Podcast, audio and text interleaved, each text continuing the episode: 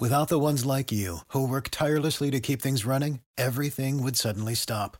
Hospitals, factories, schools, and power plants, they all depend on you. No matter the weather, emergency, or time of day, you're the ones who get it done. At Granger, we're here for you with professional grade industrial supplies. Count on real time product availability and fast delivery. Call clickgranger.com or just stop by. Granger for the ones who get it done. Este podcast forma parte de Evox Originals.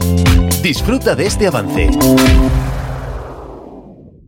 Días extraños con Santiago Camacho.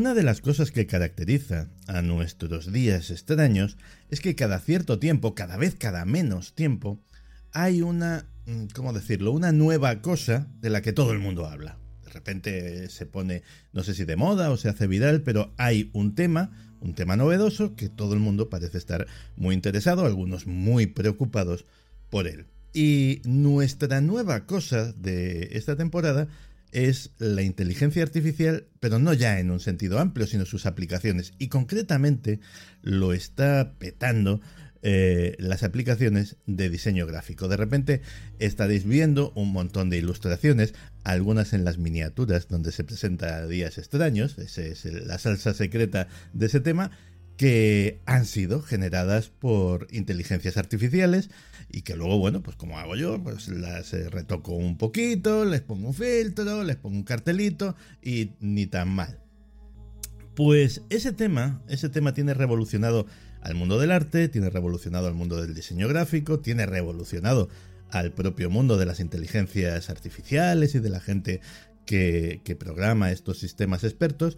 Y hablando de expertos, cuando se trata de arte, cuando se trata de diseño gráfico y cuando se trata de cosas visuales, nuestro experto es Arturo Balseiro, que como sabéis es la persona que nos hace esas maravillosas ilustraciones, que no las puede hacer ninguna inteligencia artificial también, esas ilustraciones maravillosas que ilustran el boletín de Días Extraños.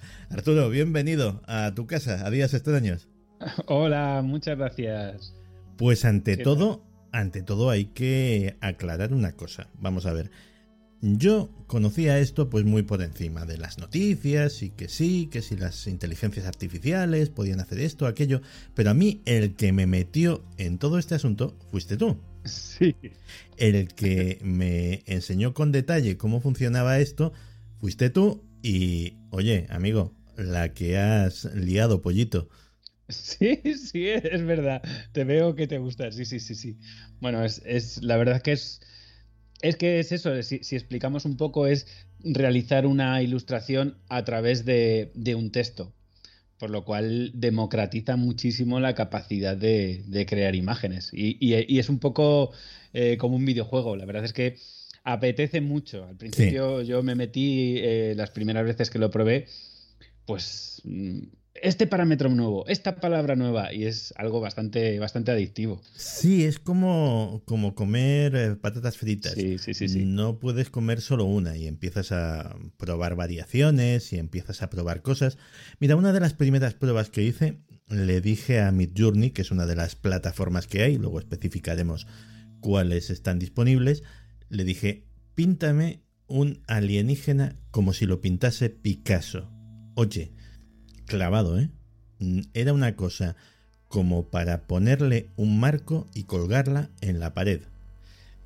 Luego me puse más creativo todavía. Dije, píntame un bichón maltés como si lo pintase Kandinsky, que mira que hay que ser específico, la raza del perro, el pintor, pues también daba el pego perfectísimamente. Esto es tremendo. Y todo esto empezó con el Photoshop, que mira que ahora nos parece inocente y en su día generó grandes polémicas con las modelos, que si eran perfectas, la piel perfecta, el cuerpo perfecto, etcétera, etcétera. Y la gente decía, ¿dónde vamos a llegar? Pues aquí. Sí, sí, pero llevas tú completamente razón. Es decir, eh, las primeras eh, oportunidades que teníamos de generar imágenes que fuesen digitales eran en programas tipo Photoshop. Luego se empezó a utilizar para hacer cambios a imágenes reales, pues por eso quitar arrugas, eh, perfeccionar cosas, aparte de la parte más artística que es imitar como si fuese un, cuadro. Eso que había en Photoshop se empezó a hacer en filtros, que en las redes sociales es verdad que, entraron muy a, saco con, con, pues, tener filtros de un poquito de maquillaje, quitarte poros, más guapo.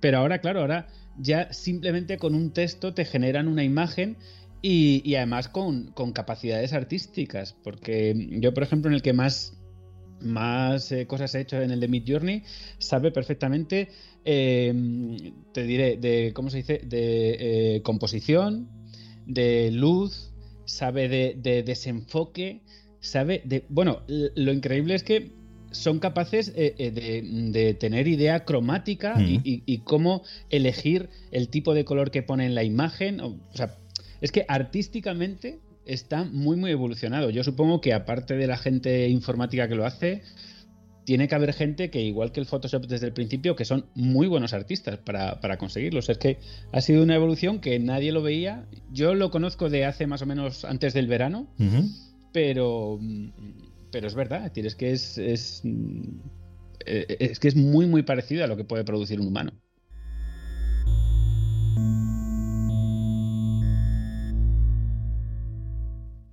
Claro, mm, yo que tengo una mente calenturienta, absolutamente perversa en algunas ocasiones, yo le veía esto unas aplicaciones para el mal absolutamente ilimitadas.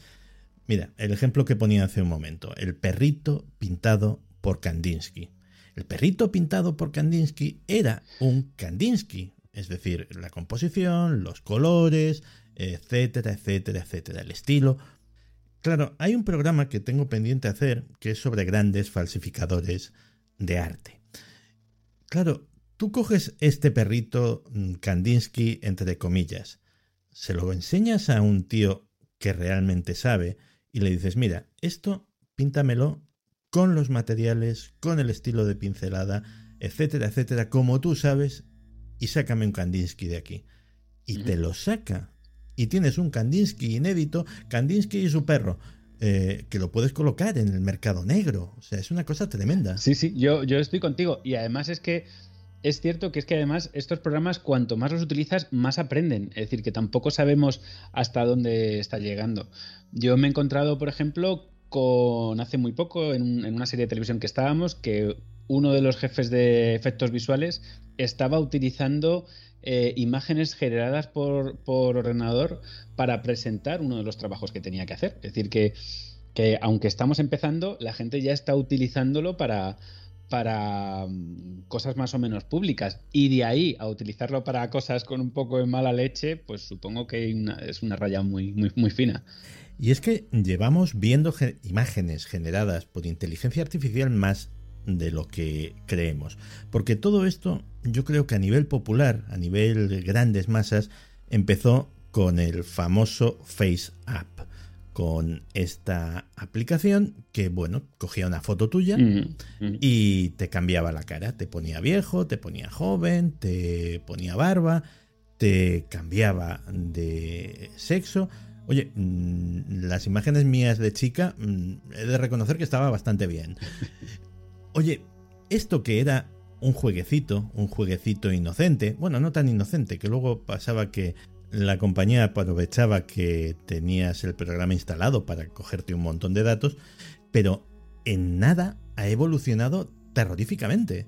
Porque ¿qué tiene el FaceApp? No más de dos años. Sí, yo creo que FaceApp debe tener como mucho dos años. Y, lo que hacía era. Eh, lo que hacía era perfeccionar un poquito más los filtros tipo Instagram y este tipo de cosas, es decir, llevarlo más allá. Por lo que yo a mí me parece, lo que han tenido es una base grandísima. Por ejemplo, nosotros lo hemos utilizado alguna vez incluso para hacer envejecimientos. Tienen una base grandísima de imágenes em, de distintas edades, distintas razas y distintas etnias y lo que hace es aplicar eso a, la cara que tú le pongas. Pero claro, las arrugas en una cara no funcionan necesariamente en otra. Así que supongo que esto se basa mucho, mucho, mucho en la cantidad de imágenes que tienen de, base. Pero claro, si en Mid Journey tú le dices, por ejemplo, que te haga, eh, pues como decías, un, periquito, ¿no? Como hablábamos antes de un periquito, ya tiene que saber lo que es un periquito, además. Es decir, que ya no es solo, vale, vamos a, vamos a trabajar con caras, entonces tenemos 50 muestras de caras por cada etnia. Pero es que ahora mm, le puedes meter casi lo que quieras. Yo he visto, eh, eh, en lo que yo he, trabajado, es verdad que hay a veces que si, preguntas por animales tipo gato, em, eh, pájaro, águila, cosas como muy conocidas, pues no tiene problema. Si le pones nombres un poco más complicados, te hace algo parecido. Pero mm, supongo que no tiene una inteligencia como para entender el lenguaje en sí, es decir, tendrá que ser los términos que les introduzcan. Pero la cantidad de términos que tienen que tener es grandísimo. O sea, yo me acuerdo pedirle en uno de los momentos eh, el suelo mojado y me hacía la imagen exactamente igual a la anterior, pero con el suelo mojado. Es decir, son detalles muy, muy, muy, muy pequeños. son cosas. Es decir, ¿cómo explicas que es el suelo mojado? Pues es más oscuro, brilla porque tiene agua son cosas muy, muy complejas, muy abstractas a mí me parece.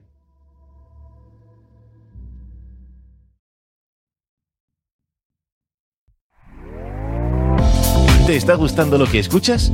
Este podcast forma parte de Evox Originals y puedes escucharlo completo y gratis desde la aplicación de Evox. Instálala desde tu store y suscríbete a él para no perderte ningún episodio.